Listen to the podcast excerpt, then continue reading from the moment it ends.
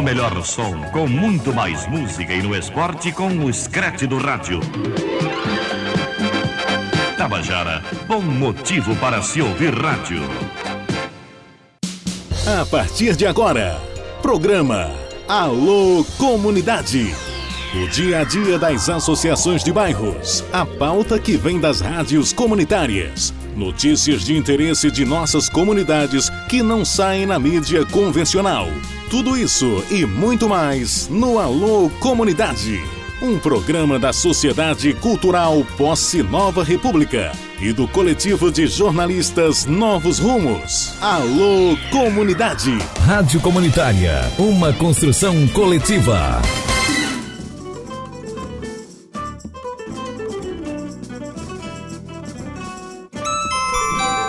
Na Paraíba, pontuais 11 horas e 1 minuto.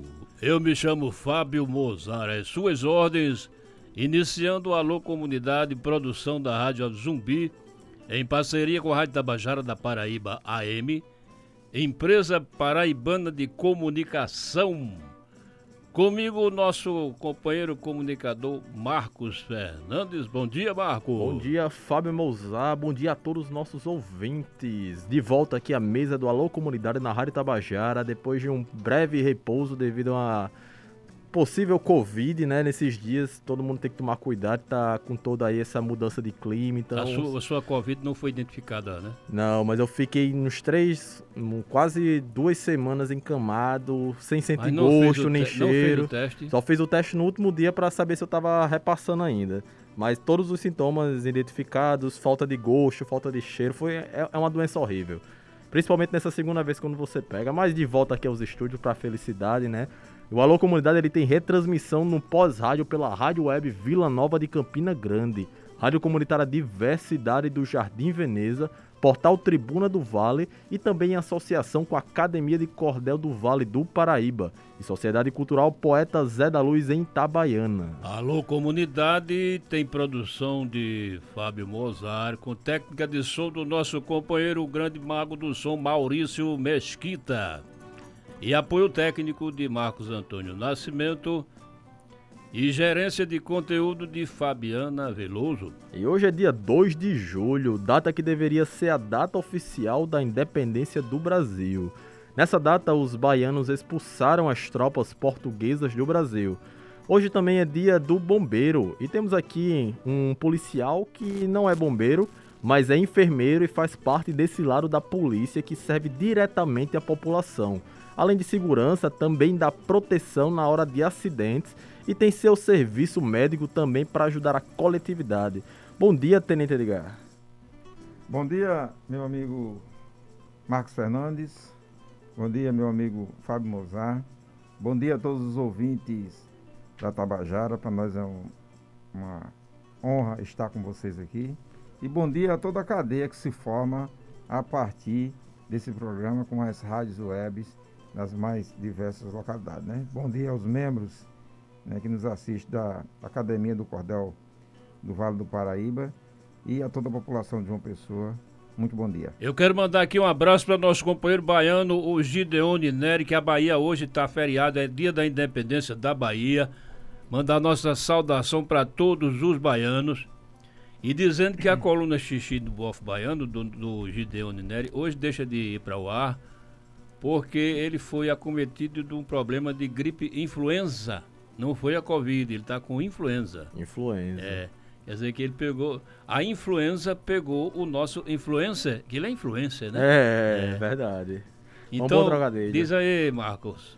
E gostar, já que você lembrou da, dessa infelicidade que aconteceu do, com o nosso querido Gideon Neri, também vale salientar que iniciou-se essa nessa semana uma multa e a vacinação para influenza aqui na Paraíba se esticou-se para todos os públicos, então quem quiser já pode ir até o PSF, alguns pontos de vacinação aqui na cidade, tomava a tríplice viral da influenza. E principalmente, como eu estava mencionando, essa mudança de clima, é importantíssimo mantermos nosso cartão vacinal, principalmente para essas gripes virais que acontecem nesse período do ano, para estar tá em ordem, né, Fábio? Para estar tá todo mundo com a saúde lá em cima. Perfeitamente, 11 horas e 5 pontuais. E também o nosso companheiro Bento Júnior também está se restabelecendo aí num problemazinho que ele teve na garganta. tá certo? E provavelmente na próxima semana ele estará conosco. Vamos embora. Uh, gostaria de corrigir, é Tenente é, é Edson. Eu falei de Gá, me desculpe aqui a todos os nossos ouvintes. E hoje, 2 de julho, é dedicado ao bombeiro, né, né, Fábio? E aqui vamos conversar com o tenente da Polícia Militar da Paraíba, Edson Maria Gomes, que também é poeta, cordelista e radialista comunitário, né? Muito bom dia. Eu gostaria de que você já começasse a, a se apresentar. Como é que você ingressou na carreira militar? Eu acho um bom, um bom ponto de partida, né? Como foi esse seu início na carreira militar como bombeiro? Não, ele não é bombeiro, oh. né, no caso. Né? não, como você sou, ingressou na carreira? militar, da Polícia Militar, né? Mas é, é, é interessante você estar dizendo porque durante muito tempo, né, aqui na Paraíba e em alguns estados ainda existe isso, durante muito tempo o bombeiro era, era bombeiro militar ligado à Polícia Militar. Então o bombeiro ele não era, como é hoje, um bombeiro independente. Bombeiro independente ele só surge ali por volta já agora, recentemente, 10, 15 anos, 20 anos para trás. Tá? Antes ele era, ele era como se fosse. Você tinha a polícia militar e dentro da polícia militar você. Você tinha, podia ir para essa área. Você tinha o, o, o, o corpo de bombeiro. Entendi. Tanto é que a gente podia. A gente fazia concurso para a polícia, tá certo? E entrava, fazia o curso de formação todo na polícia. Ô Edson, e o, e, o, e o, setor de música também é separado? Não. Não, o setor de música continua dentro da polícia. Sim. tanto o setor de música como o setor de saúde da Polícia Militar. Ah, então você fazia concurso para a polícia, você fazia o curso de formação de oficiais, de sargentos, ou, houve um momento que se entrava para fazer o curso também de sargento, especificamente, não era a carreira interna, e você fazia esse curso e um, ano depois você disse, não, eu, eu vou para o bombeiro, eu quero ir para o bombeiro. Então você fazia os trâmites administrativos para a sua transferência e você era transferido da tropa né, da tropa de modo geral e ia para a tropa do bombeiro.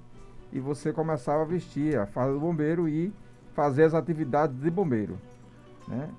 a partir dia... da década de, de 80, né, de 90, na meados da década de 90, começou-se uma discussão interessante sobre a separação do bombeiro da Polícia Militar, pelo seu tamanho, pela sua importância social, pela sua representatividade no, no, no conjunto da sociedade de que ele devia tomar meios próximos, meios próprios e caminhar como uma instituição, como mais uma instituição dentro do Estado, não como, digamos assim, como se fosse subordinada, a, a subordinada e atrelada à Polícia Militar. Hoje também, tem, hoje também tem homenagem, de falar em saúde, hoje tem homenagem ao, ao hospital, que hoje é dia do hospital, hoje, viu? O dia do hospital. E o nosso estimado amigo Edson Gomes, ele, ele é enfermeiro e vai falar so, também sobre saúde pública daqui a pouco. Mas antes eu, eu quero passar aqui em revista o site da Academia de Cordel do Vale do Paraíba com as nossas notícias, que é a nossa entidade parceira, que tem aqui notas sobre Fábio Mozart, que sou eu, entendeu? E eu, sendo assessor de imprensa de mim mesmo, eu tenho a obrigação de passar esses informes aqui, de publicizar essas notas aqui. Entendeu? Parece até capotinagem, né? Porque realmente você falar de você mesmo. Mas é assim.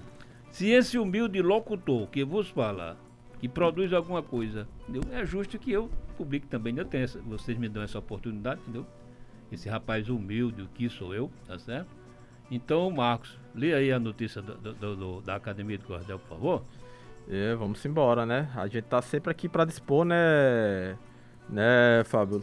Notícia dos artistas da comunidade também de Vossa Senhoria para divulgar, né? Vamos a nota do do cordelista Famosar, né, que apresenta mais seu recente trabalho, Prédio dos Correios no contexto urbano de Bananeiras. A capa foi feita pelo Sérgio Ricardo Santos e o folheto será lançado na cidade de Bananeiras em julho, né? Já está bem próximo, né, Fábio? Pois é, eu tô, eu tô lançando esse folheto, tá certo? E nesse trabalho eu ressalto a, a importância desse edifício centenário lá de Bananeiras, onde eu estou morando atualmente, que é um edifício que reflete as características sobre a história local daquela cidade histórica paraibana e do modo de vida de seus habitantes, a história tal.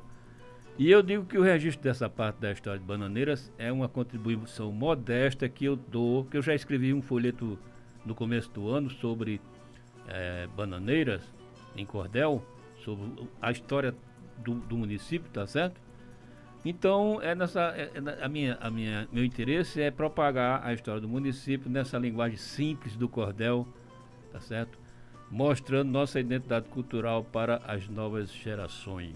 É, e ainda destaca-se que a contribuição de Ana Lúcia Fagundes Souto, da Agência dos Correios de Bananeira, para a produção do folheto, com informações históricas sobre o prédio.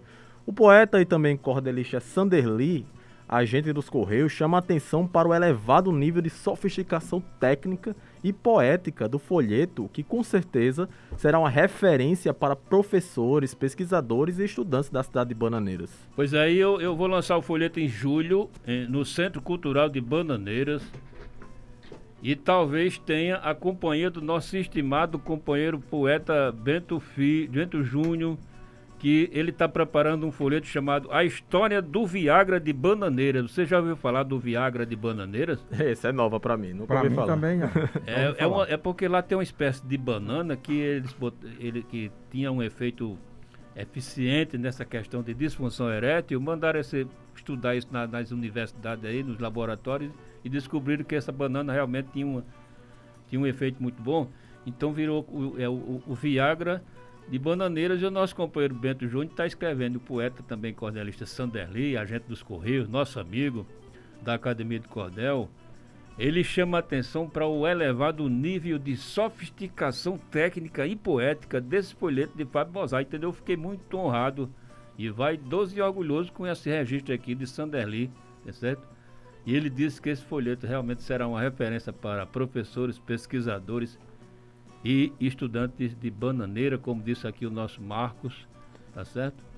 E eu, eu, eu, eu, também tenho uma história sobre Bento Júnior, que eu escrevi durante a pandemia, Edson, um folheto chamado.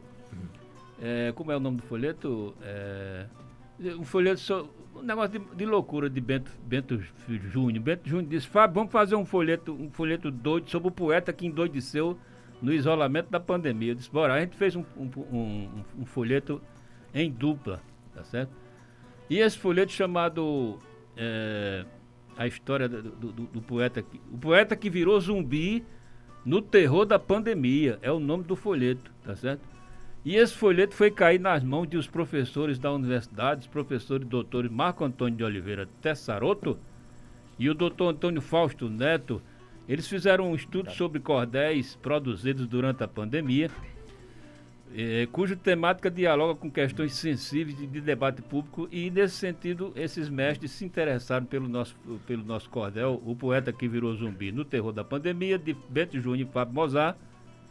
E esse trabalho está sendo fazendo parte da análise dos professores. E vale salientar que Marcos Antônio de Oliveira Tessaroto é doutor em Ciências da Comunicação na área de concentração da mediatização em processos sociais e mestre em Sociologia da Mídia pela Universidade Federal da Paraíba. Atualmente ele é responsável por Teoria, Jornalismo e Comunicação Comunitária. Tessaroto tem pesquisas relacionadas às áreas da comunicação e sociologia para temas como mídia, com ênfase nos estudos de impactos midiáticos em comunidades tradicionais e nos seguintes temas de cidadania, identidade, quilombolas, inclusão social e efeitos midiáticos. Pois é, e o, e o outro doutor que está estudando esse folheto de Bento Júnior e Fábio Mozart chama-se Antônio Fausto Neto, que é mestre de comunicação pela Universidade de Brasília e doutor em. Agora esse negócio é de. Ciência de la Comunicação. É Ciência de la Comunicação. É la informação. Isso aí é francês, né? É francês. É. E é lá na França, é francês da França, viu? Então, esse pessoal tá. Não de tá, Bahia. É, então, então é, é, Edson, é, nosso amigo Edson Gomes, que é cordelista também, e em breve está, vai fazer parte da Academia de Cordel do Vale do Paraíba. Edson, como, você, como cordelista, você vê de que forma essa, essa ocupação de espaços na mídia está se, tá se ocorrendo com o gênero cordel na internet, já está sendo estudado na universidade esse gênero literário que é genuinamente nordestino e mais ainda paraibano. É, Fábio, o cordel ele tem um, é, ele é de fundamental importância para a compreensão de eventos, eventos sociais é, e eventos culturais, né, e, e de, de, transmissão de informação é, sem a, o, o rigor da academia que impunha a produção de, de livros, a produção de livros Né? Esse, esse cordel transfere esse conhecimento, conhecimento que era transferido nas feiras livres, nas calçadas das casas, dos bairros, e que aproveitou isso durante muito tempo para fazer tanto entretenimento como a informação. Como a informação. Por exemplo, você está em mãos aí com um cordel sobre a tragédia de, de, de Tracunhaém, que é um dos episódios de, de, no início da colonização portuguesa no Brasil e é, é, é, o evento que dá início né, à criação da capitania real da Paraíba, que vem ser hoje o estado da Paraíba. Então isso é uma forma de transferir o conhecimento, né?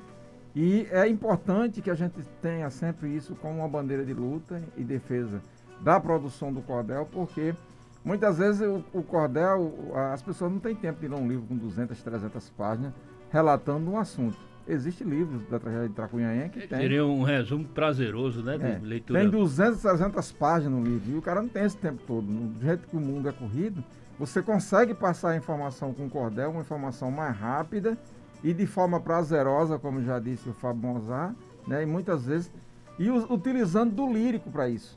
Sem precisar, às vezes, daquele sofrimento que a gente tem de estar tá olhando nota de rodapé, largando a página que leu para ir pesquisar em outro livro. Ele tem muito livro, um livro de 50 páginas. Eu escrevi um livro chamado é, Sobre os quilombolas, o remanescente de quilombolas do, do, do quilombo do Guruji no Conde.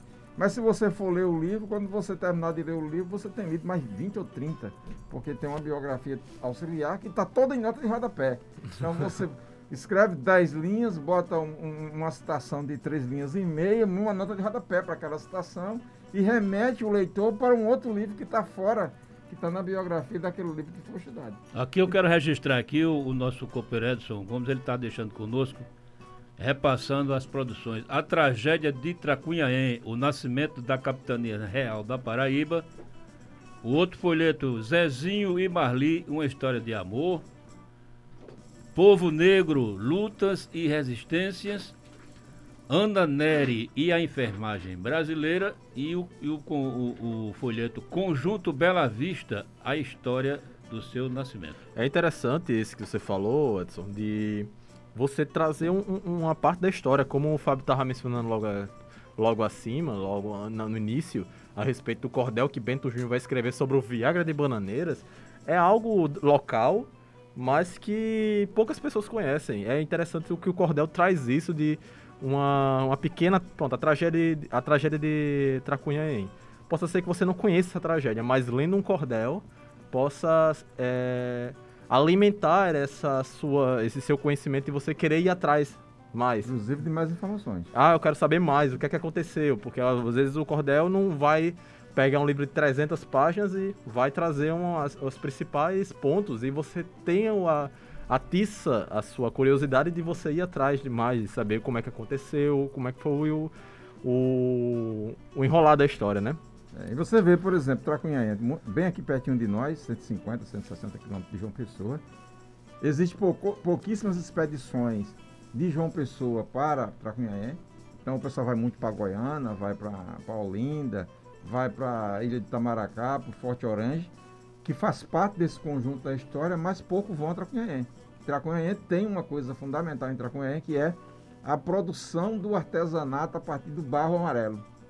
Um dos maiores centros de produção de artesanato a partir do barro amarelo está em Tracunhaém, bem pertinho de nós aqui, e muita gente não conhece e não vai visitar. Eu confesso a você que é a primeira vez que eu ouvi falar de barro amarelo. É verdade. Porque eu tenho barro preto, que é lá em Itabaiana, tem um pessoal que faz que faz é, cerâmica com barro preto, que é exportado até para a Alemanha, uhum. não sei para onde. Mas o barro amarelo é a primeira vez que eu vi falar, confesso. E você tem isso a partir do cordel, né? Mas quero falar um pouco mais da sua atuação como radialista comunitário, Edson. Eu, eu queria antes, uh, aproveitando que hoje é, é, também dedicado ao hospital, eu queria uh, trazer um pouco também da, da, da, minha felicidade, que foi servir ao hospital da Polícia Militar Edson Ramalho, né? Que hoje é, está sob o comando da Polícia Militar, mas que tem uma belíssima história, tanto fora da Polícia Militar como com a Polícia Militar, onde eu servi por 20 anos, né? E que é um, um, um digamos assim, um marco no atendimento também na cidade de João Pessoa. Não há como você falar de hospitais na Paraíba e não passar pelo Hospital Edson Ramalho. É, você me perguntava sobre a, a, minha trajetória Na sua carreira militar. Minha carreira militar. A minha carreira militar ela se inicia em 1990, então já posso dizer que sou um veterano hoje, com 30. Completando agora no dia, 20, no dia 9 de julho, eu completo 32 anos de polícia, né? Entrei como soldado na polícia, fui, fiz curso de cabo, sargento. Hoje sou oficial, fiz o, curso de formação de oficiais de administração. A parte que eu me dedico mais é a parte de finanças, é- tenho formação em direito, com pós-graduação é, em gestão pública é, e direito administrativo. Então eu me dedico mais hoje à parte de finanças. E atualmente eu sou o auditor do controle interno. Mas um importante passo que a gente deu recentemente foi participar da construção do Museu da Polícia Militar. São 200 anos de história que nós contamos no museu, que está instalado hoje no anel interno da Lagoa, né, um, um prédio onde funcionava o Ministério Público, ali ao lado dos Correios.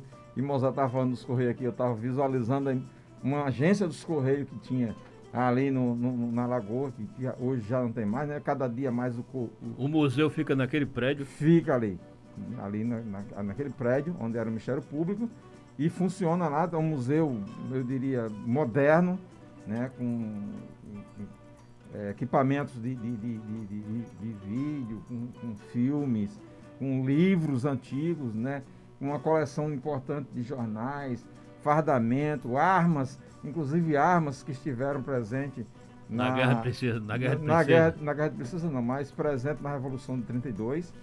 Da Guerra de Princesa nós não temos assim, artefatos é, é, físicos do que sobrou da Guerra de Princesa, mas é um evento extremamente Mas importante. deve ter fotos, né? Não, aí temos muita foto, né, temos história, temos escrita. E aí eu faço aqui também uma alusão ao blog Abriosa, né, do coronel eh, João Batista Lima, que é um dos maiores especialistas em história da Polícia Militar na Paraíba. Né, É abriosa.com.br. isso. Então a Briosa é um, um- tem um livro a Briosa e tem um blog a Briosa, onde você procurar a história da Paraíba, você vai história da Polícia Militar da Paraíba. O Coronel Batista é uma das maiores autoridades e participou também conosco, foi um, é um grande baluarte na construção desse museu. O museu que se inicia foi pensado a partir de 2007 ainda como memorial, né? E esse, é, no decorrer desse tempo nós conseguimos aí essa última etapa de pessoas trabalhando conseguiu transformar em um museu que está inclusive está aberto hoje ao público para que o público tenha a Pois oportunidade é, de eu, eu, visitar. eu não sabia. Eu, eu- João Pessoa, que era uma cidade que não tinha museu, né? Sim. Hoje nós já temos um museu de artes populares, ali na Praça da Independência, e tem esse museu da polícia. Tem outro museu. eu Tem, tem sim, tem um da. Acho que do Pedro Américo. Tem um no Espaço Cultural, que é o do. Ali é um memorial, Zé né? do Não, não seria, não seria É, um museu. Mas É, nós tem temos o hoje o museu da, Américo. museu da cidade, que aí você está dizendo que é, o É. do artesanato, que é o Museu da Cidade, cidade de João Pessoa. Na que- Praça da Independência. na Praça da Independência, é onde era a casa de João Pessoa. Nós temos hoje também o Museu da Polícia Militar da Paraíba, na Lagoa. Nós temos o Museu da Paraíba, que está sendo, termi, está sendo está terminando de construir lá no, no- no- vai ser aberto ao público no Palácio da Redenção, vai, tudo ali vai se tornar, grande parte daquela vai se tornar um museu. Nós temos ali uma coleção fantástica de peças ali que o público, que as pessoas não têm acesso, né? Está sendo aberto aqui no, no, no Jardim Oceania. A universidade está abrindo um, um espaço também, um, um museu Hermano, Hermano Silva, acho que é isso o nome. né? Acho que é o mais recente que está sendo aberto. Então, a- hoje, o, o Estado da Paraíba, o governo do Estado da Paraíba, está tendo uma política de construção do museu. Aqui, 10 anos para trás, nós não tínhamos isso, né? Nós temos o Museu Sacro de São Francisco, né? que funciona lá na, na São Francisco. Nós temos um, um- arsenal muito importante, que é a Academia Paraibana de Letras, né, Casa de Augusto dos Anjos. né. Nós temos um memorial também importante, que é um memori- memorial ligado à Assembleia Legislativa do Estado da Paraíba, que fica num anexo da Assembleia, que fica de frente.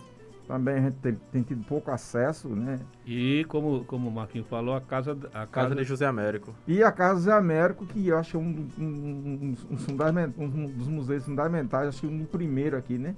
Fundação Casa Zé Mas, Américo. Marco, você tá, tá perguntando ele sobre a história de radialismo, né?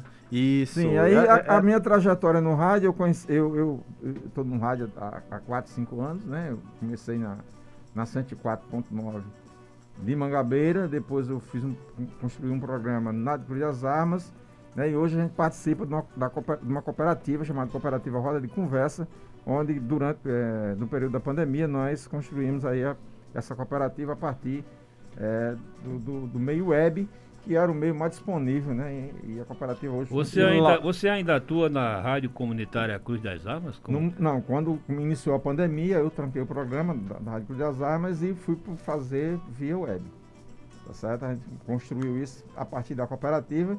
Então todo a cooperativa tem programa diário. O nosso saiu da, da rádio, que era o programa Lato Senso. Ele saiu da rádio e foi para a cooperativa na plataforma digital. Quando são 11 horas e 26 pontuais na Paraíba, aqui chama-se Alô Comunidade, programa produzido pela Rádio Zumbi, parceria Rádio Tabajara. Professor Edson Gomes, a gente está daqui a pouco está entrando o, o, o, intervalo, mas eu queria fazer a última pergunta desse, desse bloco.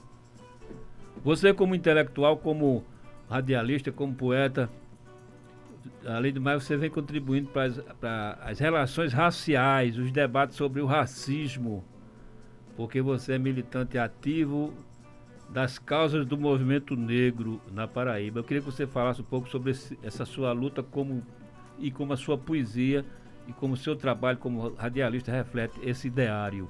É, a, o nosso campo de atuação, o campo mais delimitado de atuação, eu, eu sou oriundo da comunidade Bela Vista, no Cristo Redentor, essa que a gente inclusive faz um, um, um, um cordel para lembrar do, do, surgimento dessa comunidade, né?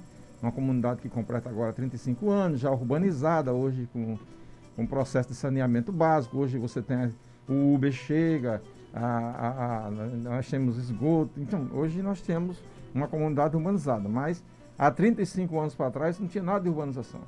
Era um, com, você quando você dizia em qualquer lugar que morava na comunidade Bela Vista, você saiu de perto. Porque surgiu a partir de um processo de invasão, ainda no governo de Wilson Braga, isso faz muito tempo, né? No processo de invasão e as pessoas tinham um preconceito muito acirrado. Então esse, esse, esse, esse, por exemplo, esse cordel que a gente faz sobre o racismo, que a gente tenta trabalhar isso, sobretudo nesse meio, esse cordel foi feito distribuído gratuitamente para essa comunidade, para as pessoas dessa comunidade ter uma leitura sobre isso.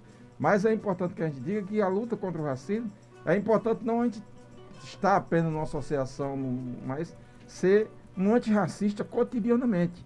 Porque o racismo ele está entranhado no seio social e muitas vezes de forma dissimulada. É você estar no barzinho, por exemplo, e o cara ir contar uma piada, uma piada que maltrata e que é, é, tira o valor do homem negro e da mulher negra. E a gente sabe que tem muita piada desse tipo. E nesse momento, por mais que as pessoas vão rir dessa piada, você tem que dizer, cara, essa piada não deve ser contada. O, o, o racismo está no nosso léxico, na nossa língua, entranhado na nossa língua, né? Quando, quando eu digo que não vou dizer determinada palavra, porque essa palavra vai denegrir a imagem do companheiro Marcos Fernandes, eu estou dizendo que eu não vou dizer a palavra porque eu vou tornar negro, denegrir. Eu vou tornar negro. Né? E por aí vai. Então a gente precisa estar numa luta diária, cotidiana, em todos os espaços onde nós estivermos, nessa luta contra o racismo. Edson, e sobre isso eu queria levantar aqui uma questão que é bem atual. O, o ex, ex-corredor de Fórmula 1, Nelson Piquet, ele se referiu ao campeão mundial Lewis Hamilton como negrinho, neguinho, né? Então isso causou uma polêmica mundial como uma, um, um, tratamento racista tal, neguinho. Mas ele, ele, ele, ele justificou, disse, não, neguinho é uma palavra carinhosa que se usa no Brasil, não tem o sentido que, por exemplo, tem nos Estados Unidos, que é um país abertamente racista. Como é que você vê essa questão de, de, de, de, do As... racismo. E me explique também o que é esse racismo institucional que se fala é, muito. Esse racismo do qual você está se referindo chama-se racismo estrutural, né? Estrutural. Estrutural. Ele está na estrutura social, seja na linguística, seja na produção cinematográfica, seja na produção literária, ele está entranhado ali de forma que muitas vezes a gente não consegue pressentir esse racismo. Ah, quando ele se refere a Lewis Hamilton como negrinho, uma das coisas primeiras que nós temos que ver é qual é o grau de intimidade que ele tem com Lewis Hamilton para chamar de negrinho. E minha mulher, minha esposa, por exemplo, me chama de negro. Ô, negro, vem cá. Mas o grau de intimidade que eu tenho com a minha mulher no interior da meu, na, na vida privada, como a gente diz, na história da vida privada, ela É- é remete por a essa possibilidade. Por exemplo, é ele, diferente ele, até, você- ele até citou aquele cantor chamado Neguinho da Beija-Flor. Disse, ó, Neguinho da Beija-Flor se autodefine como Neguinho. É uma forma carinhosa de se autodefinir. Ele dizendo, né? Isso. Mas aí a gente precisa perceber qual é qual o contexto em que ele coloca esse negrinho. Se o negrinho foi colocado De forma como pejorativa. forma pejorativa, e aí de fato é uma injúria isso racial. mas isso fica muito claro no, no, no- no- sentido da frase que ele que ele estava fazendo uma crítica. É, ao- se ele estava fazendo uma A crítica, crítica, é. e se ele estava fazendo uma crítica e a forma foi E no pejorativa, final, e pior que, é, no, e pior que no final da frase, ele diz uma, uma, uma expressão homofóbica. Ele disse que o, o corredor estava dando não sei o quê, entendeu? Quer dizer, ele. É, infelizmente é- é- é, são essas, es- essas expressões, nessas expressões que a gente tem que combatê-las cotidianamente. Quando são 11 horas e 31 nós temos agora um intervalo, Maurício. Daqui a pouco a gente volta com o companheiro Edson Gomes.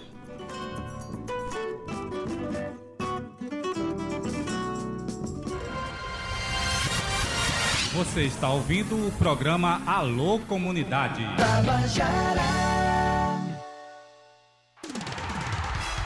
Domingo é dia de muito futebol aqui na Tabajara. O seu bom dia é com a gente e a partir das 10 horas tem transmissão para Brasil de Pelotas e Botafogo pela 13ª rodada da Série C.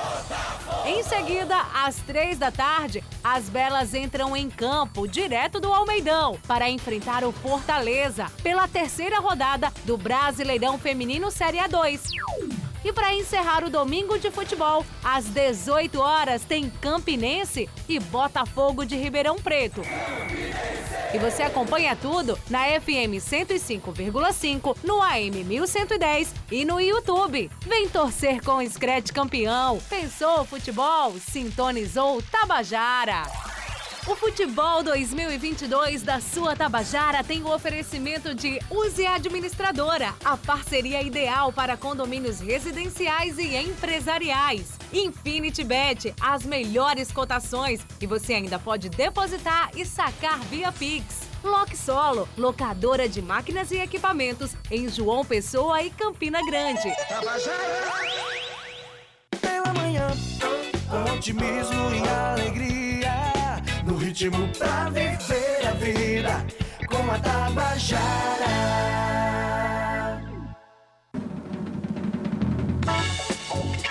No melhor som, com muito mais música e no esporte com o Scratch do rádio.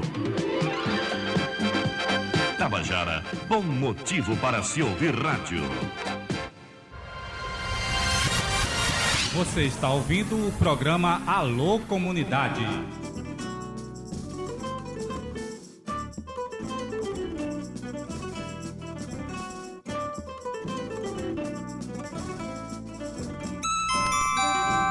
Pontuais 11 horas e 33 minutos, voltando aqui o Alô Comunidade, conversando com Edson Gomes.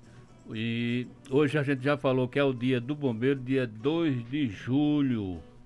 E eu quero falar aqui sobre o bombeiro, esse servidor que é- é- a, a comunidade tanto admira.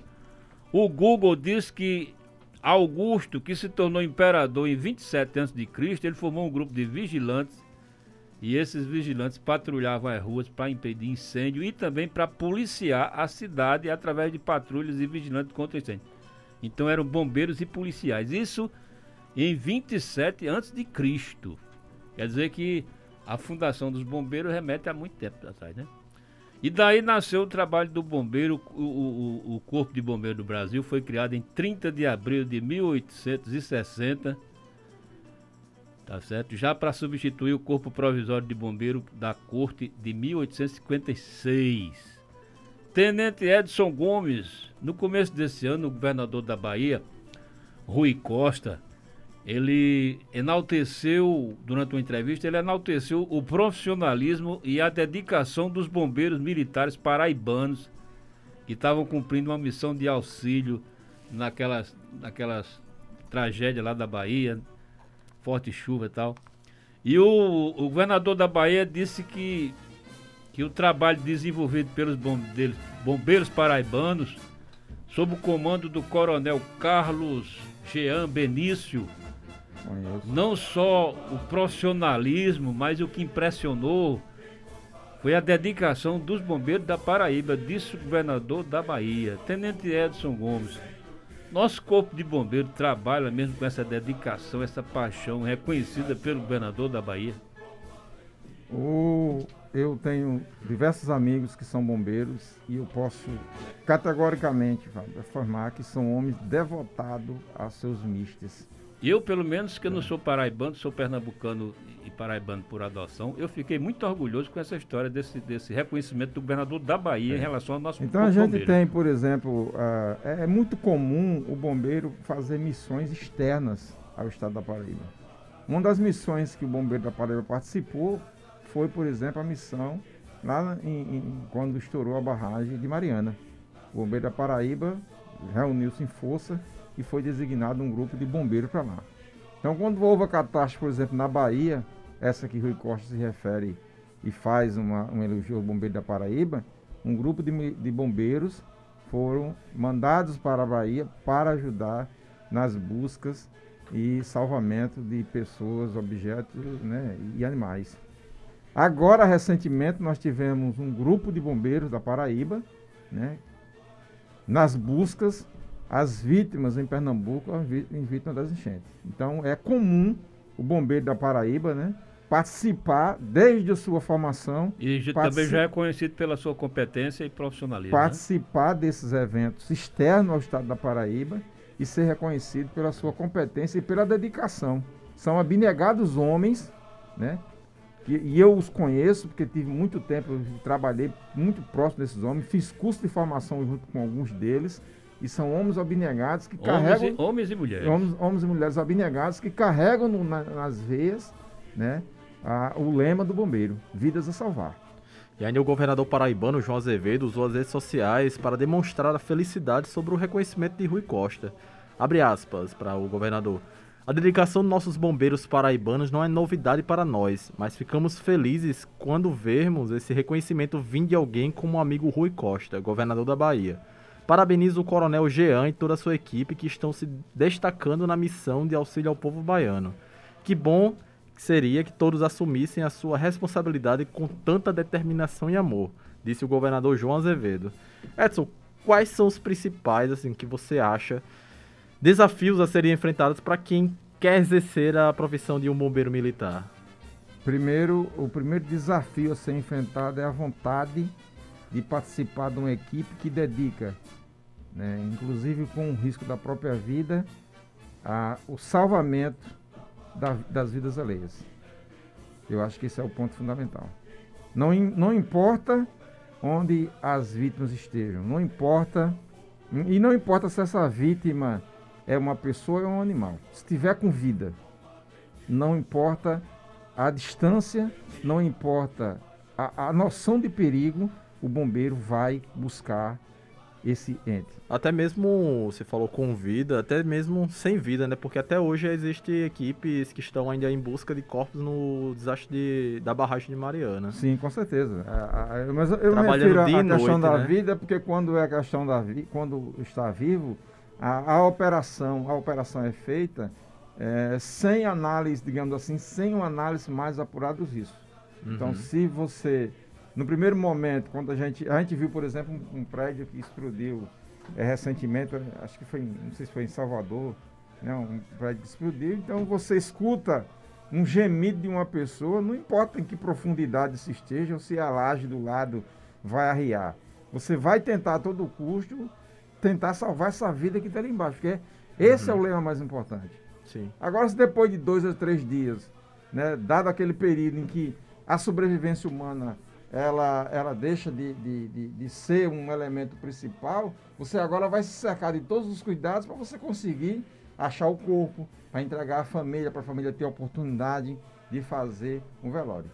Então a gente sabe que o bombeiro, o bombeiro brasileiro, por exemplo, aí eu estendo isso a todos os bombeiros, bombeiro brasileiro, ele teve participações importantíssimas em, em momentos no Brasil. É, Fábio Mozart, talvez você não lembre disso, mas Fábio Mozart lembra as imagens da Rede Globo, por exemplo, das pessoas caindo de cima do prédio Andraus ou do, do edifício Andorinha, Né? Eu, eu, eu lembro do, do edifício Joelma. Do aqui. edifício Joelma, é, é, é um, outro, um outro caso também, aquelas imagens, as pessoas desesperadas, mas o, o papel fundamental que o Corpo do Bombeiro teve de resgatar centenas de pessoas daqueles edifícios na década de 60, 70, longe das tecnologias que nós temos hoje, foi um, um trabalho, digamos assim, né, fantástico né, e extraordinário para aquele momento. Então, e- Pontuais 11 horas e 40 minutos, Tenente Edson Gomes, da Polícia Militar da Paraíba. Existe alguma situação que te marcou, que você lembra, Edson? Que foi algo marcante, tanto pessoalmente quanto profissionalmente, enquanto policial? É, Existem várias situações. Eu, eu sempre destaco uma, porque para mim foi muito emocionante. Um certo dia eu estava de plantão no Hospital São Ramalho, eu era técnico de enfermagem, estava de plantão à noite. E acho que volta das 10 horas da noite. Eu acho que era isso, 9. Não lembro bem a hora, isso faz uns quase 30 anos, 25 anos, coisa desse tipo. Chega, nesse tempo, nós não tínhamos hospital de trauma, o hospital Edson Ramalho recebia todos os acidentes que tinha. E chega é, três ou quatro corpos, vítima de um incêndio. Né? Quem trouxe esse- esse- esses corpos? E mais uma vez, os bravos guerreiros do Corpo do Bombeiro, que fizeram de tudo para salvar essas vidas. E você. né, é- é- Era uma, uma choupana, uma casa de palha que acho que, que incendiou nas imediações de- da Praia de Jacaré. Da, da- da- Praia de Jacaré. Eu acho que era isso. Então era à noite, esse incêndio aconteceu. Tinha uma senhora e três filhos. Desses três filhos, um era um filho pequenininho, acho que tinha seis meses, oito meses, coisa desse tipo assim.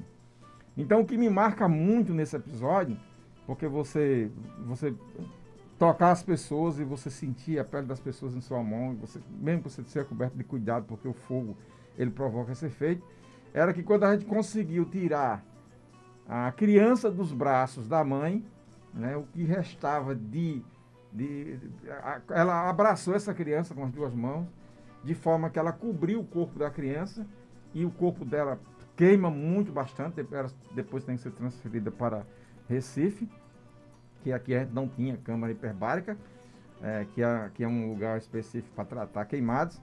E quando você consegue é, soltar essa criança, o corpo da criança ele está protegido né, pelo o corpo da mãe. Então, para mim, esse foi o momento da minha carreira como profissional de saúde que marcou muito e que hoje eu guardo essa imagem ainda como uma imagem viva na minha memória. É, enfermeiro Edson Gomes, você poderia traçar, por favor, uma radiografia aqui da saúde pública brasileira e como anda o Sistema Único de Saúde nessa gestão atual do governo federal? O Sistema Único de, Saú- de Saúde, eh, ele sofreu bastante, ele vem sofrendo desde 2000 dois- 2017, né? A gente sabe que a partir de 2017, a PEC 95, ela limitou o teto de gasto da saúde, então parou-se os investimentos em saúde. Então, de lá para cá, nós, nós temos o mesmo teto que tinha em 2017, cinco anos depois, nós continuamos com esse mesmo teto. Nós temos uma questão, uma questão crucial a relatar que se não fosse o Sistema Único de Saúde, é, mais vidas teriam sido é, é, perdidas com a pandemia. Então, quem salvou a população foi o Sistema Único de Saúde, foram os profissionais de saúde, em tese.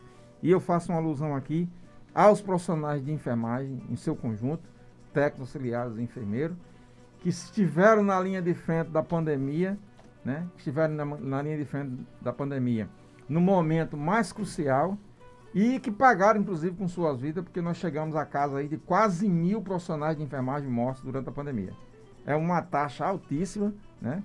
Nós tivemos policiais mortos, também tivemos muitos Essa policiais taxa é, é, é, em relação ao mundo Ah, no Brasil é uma das mais altas. é uma das mais Uma altas. das mais altas.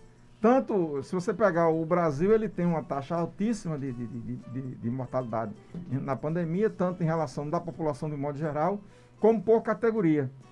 Porque na medida que o governo fragilizou o discurso né, de, de- é, De prevenção. de intervenção e, e- e, ah, do, digamos assim, da, da, o, o discurso de- de que o vírus era mortal, no, momento que amenizou isso, e queria que as pessoas fossem para a rua a todo custo, Né? Muitas pessoas embarcaram nesse discurso e o resultado foi 600 e acho que nós estamos chegando a 600, quase 670. Você acha que houve realmente um genocídio institucional nesse caso?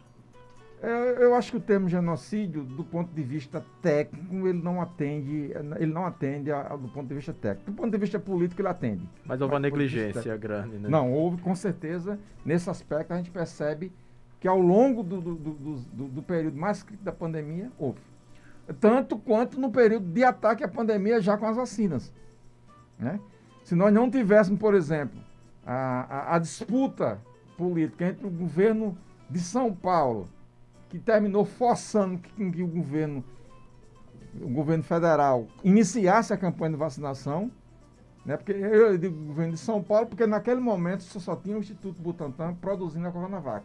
Então, quando o governo de São Paulo disse de meio-dia que ia fazer a primeira vacina uma hora da tarde, isso causou um alvoroço no Ministério da Saúde e que de 5 horas da tarde eles também estavam fazendo, iniciando a campanha de vacinação. Olha, quando são 11 horas e 46 minutos pontuais, Chegou a hora da música paraibana de qualidade aqui no Alô Comunidade. Música popular paraibana de qualidade, MPPQ, trazendo hoje o cantor paraibano Roberto Luna. E aí, infelizmente, morreu no dia 26 do mês passado Valdemar Farias, mais conhecido pelo nome artístico de Roberto Luna, aos 92 anos em São Paulo. A notícia foi divulgada nas redes sociais uh, pelo primo do cantor, o jornalista Wellington Farias, que não divulgou a causa da morte. O artista era conhecido por cantar o sucesso Molambo, que integrou a trilha sonora da minissérie Hilda Furacão, exibida pela TV Globo em 1998. O Alô Comunidade faz mais uma vez essa homenagem a Roberto Lunda, o nosso grande romântico, um dos grandes nomes da, da era de ouro do, do rádio paraibano brasileiro. Roberto Luna era famoso por interpretar boleros e canções românticas, e entre seus maiores sucessos estão as canções Mulambo, como falou Marquinhos, e a versão brasileira de O Relógio, de Roberto Cantoral. Roberto Luna ele nasceu em Serraria, na Paraíba. Foi um cantor popular na década de 50 e 60 e foi contratado pela TV Record como um dos intérpretes da emissora. Ele também trabalhou na TV Paulista, onde foi um dos primeiros a um dos primeiros cartazes a dar oportunidade ao jovem Silvio Santos. É, foi o cara que deu a mão ao Silvio Santos. Então ouçamos na bela voz de Roberto Luna o bolero Relógio, o grande sucesso do rádio. MPPQ Música popular paraibana de qualidade.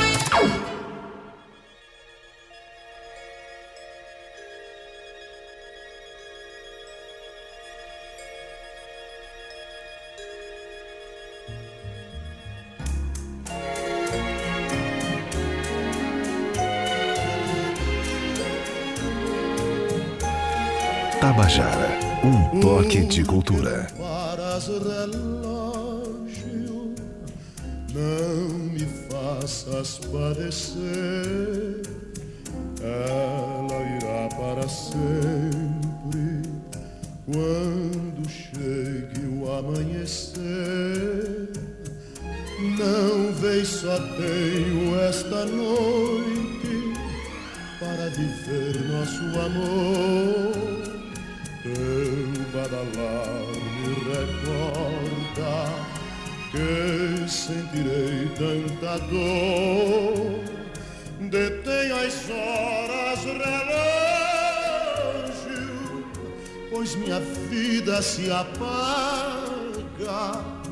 Ela é a luz que ilumina meu ser. Eu sem seu amor não sou nada detém o tempo, te peço, faz esta noite perpétua, para que meu bem não se afaste de mim, para que nunca amanheça.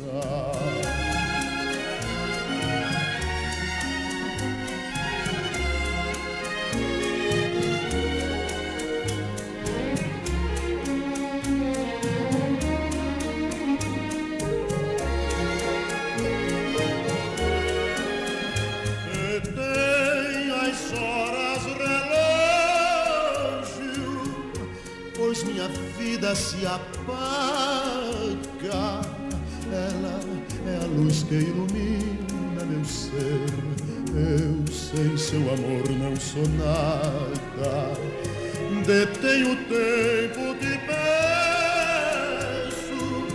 Faz esta noite perpétua para que meu bem não se afaste de mim, para que nunca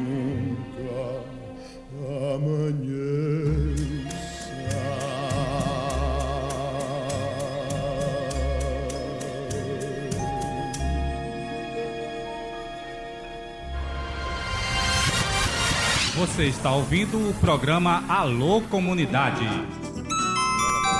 11 horas e 51 minutos em toda a Paraíba. E depois dessa sessão nostálgica da MPPQ de hoje, o Alô Comunidade manda um alô para os amigos Jorge Blau Silva, grande comunicador aqui da Rádio Tabajara, alô para o grande Jandir Camargo, que está precisando de apoio de seus fãs e amigos, alô para a professora Jandira Lucena, para o professor Ivaldo Gomes, para Oswaldo Travassos, para Batista Fernandes de Itabaiana e para o comunicador Sérgio Ricardo da Rádio Diário PB.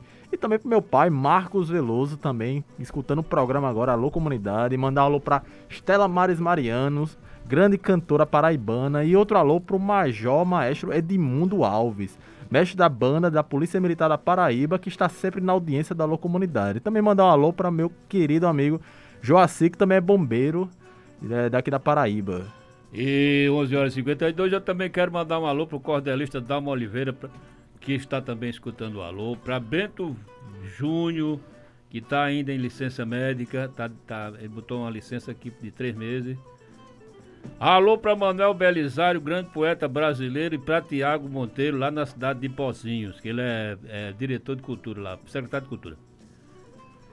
Tem uma notícia aqui da, da, da, da, comunidade de São Rafael. O Instituto Voz Popular recebe turma de mestrado da UFPB a aula aconteceu em parceria com a Igreja do Nazareno, na rua Arquivista Jonatas Carecas, na manhã da última quarta-feira, dia 29. A visita fez parte da disciplina Prática de Ensino em Gestão Pública e Cooperação Internacional, do mestrado em Gestão Pública e Cooperação Internacional, ministrada pela professora Ana Lúcia de Araújo. A aula externa solicitada pelos alunos Rodrigo Itiúba e Giovana Porto teve como objetivo mostrar em loco como funciona uma experiência que aborda sua apresentação sobre a temática da segurança alimentar e economia solidária. A turma teve a oportunidade de sair do modelo de aula tradicional na Universidade Federal da Paraíba e conhecer um pouco a experiência de economia solidária desenvolvida na comunidade de São Rafael pelo Instituto Voz Popular. Pois é, e durante a aula ainda houve um movimento, um movimento ainda onde os alunos e professores puderam conhecer a partir das falas do coordenador do projeto Voto Popular, que é o companheiro Daniel Pereira, e da agente de crédito e o Denis Almeida, como foi a implantação do Banco Comunitário Jardim Botânico. E falaram sobre a importância dessa experiência para a vida da comunidade e como isso pode mudar realidades e ajudar outras comunidades a serem a terem melhores condições de vida. O Instituto Voz Popular agradeceu a todos os alunos e professores que estiveram presentes por visitarem a nossa comunidade e conhecerem um pouco da história de luta que o Instituto vem desenvolvendo nestes 22 anos de atuação na São Rafael. Pois é, e eu aqui faço um parêntese, peço licença a vocês, mais uma vez, para fazer uma cabotinagem. A meu respeito, Fábio Suas Ordens está lançando aqui um, um, um livrinho chamado História da Rádio Araçá em Versos. Esse livrinho aqui, viu? Então eu oficialmente estou lançando esse, esse, livro hoje aqui, aqui no Alô Comunidade. E a primeira pessoa que vai receber o livro, que vai ler, é o meu companheiro Edson Gomes, que está aqui, que também é jornalista, eu, o nosso entrevistado aqui. E também Maurício Mesquita vai receber um exemplar, o primeiro também, o segundo, né? E Maurício, bota aí uma vinheta assim de lançamento. O negócio aqui é, é oficial. É a primeira vez que eu estou lançando esse livro aqui. bota uma vinheta assim sensacionalista de, de, de, lançamento de livro, que eu vou autografar aqui os primeiros exemplares do livro História da Rádio Araçá em Versos. Mandando aqui um alô pro meu companheiro, o radialista Ricardo Alves, da Rádio Comunitária Araçá de Mari. Que a, Ricardo é meu agente literário lá em Mari. Mandar um alô pro prefeito Antônio, Antônio Gomes para o radialista Manuel Batista e para toda a galera da Rádio Comunitária Araçá, que eu estarei aí em julho lançando esse livro, junto com meu companheiro Bento Júnior, entendeu? O presidente da Rádio Araçá, João Marinho, um alô para tu. Nossa amiga Salete Mota, todo mundo que ajudou a construir o projeto da Rádio Comunitária Araçá em 1998, quando eu morava naquela cidade e liderei essa luta para a construção dessa rádio que funciona na estação ferroviária. Eu era ferroviário, chefe da estação, e a estação fechou. Então eu aproveitei e fundei essa rádio, montei, essa rádio lá na estação e ainda hoje está lá. Foi uma briga muito boa, foi fechado pela Polícia Federal algumas vezes, entendeu? A gente respondeu então o processo. era bom mesmo, se a Polícia Federal fechou é porque era boa. Então a gente teve muitas brigas lá. E eu conto tudo isso nesse livrinho chamado História da Rádio Comunitária Araçá em versos tá certo? essa trajetória de luta nesse projeto de comunicação popular. E fica aqui o parabéns à Sociedade Cultural Poeta Zé da Luz, que foi quem abrigou a rádio e foi quem deu o suporte inicial e é quem está editando este livro de Fábio Mouzar. Um alô aqui para Nini Soares de Tabaiana, presidente da Sociedade Zé da Luz. Aí eu vou pedir que o nosso companheiro ilustre, o ilustre cordelista Edson Gomes, leia esse trabalho que eu vou passar para ele. E eu queria que você escrevesse um, um resumozinho do que você viu a respeito dessa aventura de uma comunidade que, que, que saiu em defesa do, do, do, direito de se comunicar. Com certeza farei isso. E segundo o Sérgio Ricardo, autor da capa e da orelha do livro de Fábio Mozart, é um nome que deve ser sempre reconhecido por aqueles que lutam pelo pleno estabelecimento do direito à comunicação no Brasil. Com seu entusiasmo e inspiração poética através da linguagem do cordel brasileiro, ele faz uma síntese do que foi a história de resistência de um povo para manter sua rádio no ar. Somos parceiros na lida em torno da comunicação. Fiz a capa do livro, barra folheto, e acho que vale a pena rever a história dessa rádio. De uma forma ou de outra, a Rádio Araçá cumpre seu papel na tentativa de reduzir os abismos da desigualdade social, disse o companheiro Sérgio Ricardo. Pois é, eu sou agradecido muito ao nosso, ao nosso parceiro Sérgio Ricardo, que está na, na escuta do Alô Comunidade. Ele que é parceiro da Sociedade Zé da Luz, na sua rádio web Diário PB, e ao nosso editor Marcone, da mídia editora, quem foi quem construiu o projeto. Quando são 17 horas e 57 minutos. 11 horas e 57 minutos. Ah, 11 horas e 57 minutos. É porque eu tô emocionado. Tá emocionado. É. O Tenente, Tenente Edson Maria Gomes, enfermeiro, liderança no movimento negro aqui na Paraíba. O, o Alô Comunidade, mais uma vez aqui, agradece a sua nobre presença aqui ao vivo nos estúdios da Rádio Tabajara da Paraíba M e faz uma pergunta final de minha parte.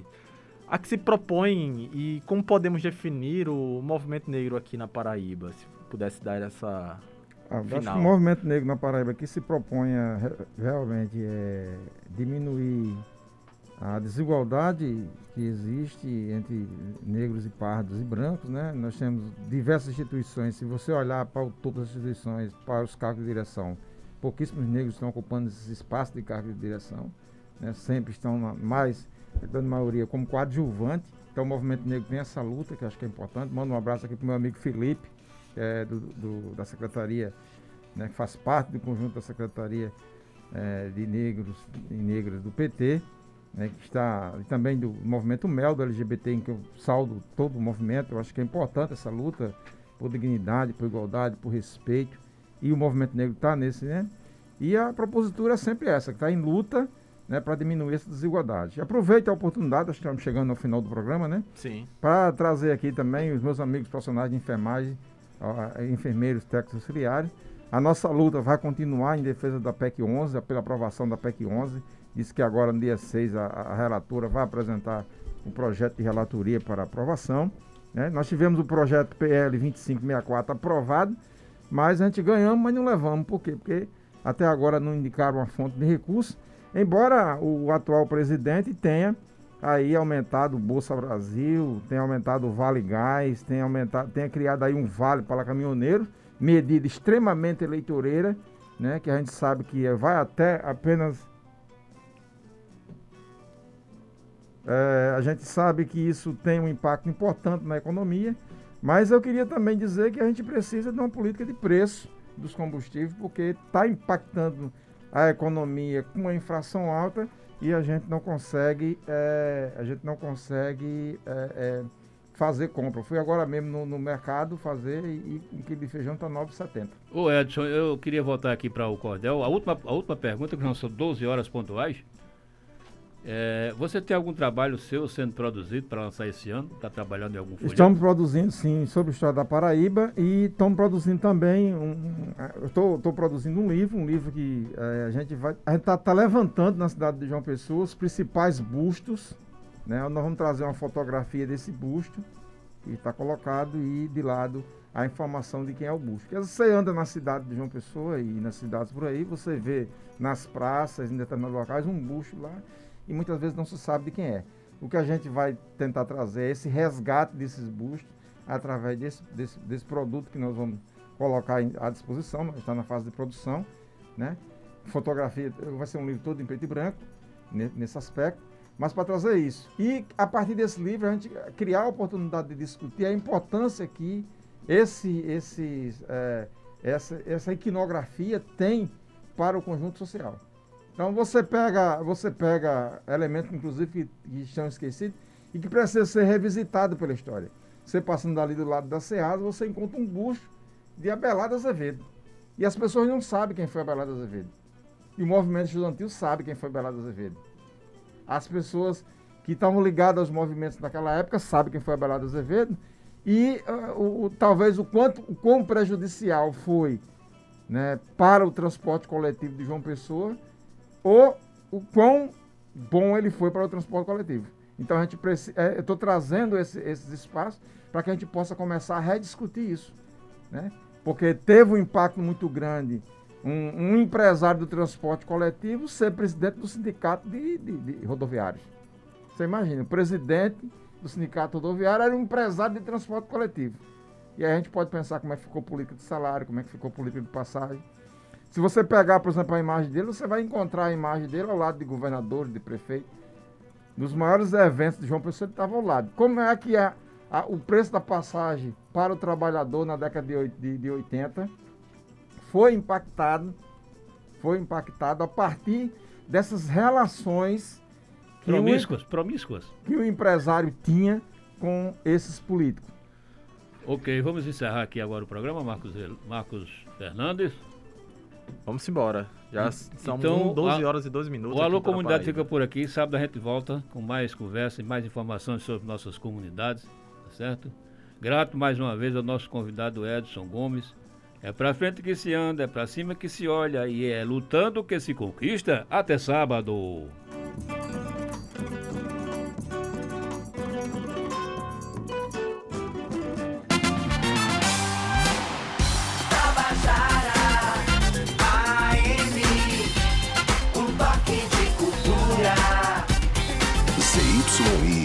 689, 1110 kHz. Tabajara, João Pessoa, Paraíba. São João da Economia.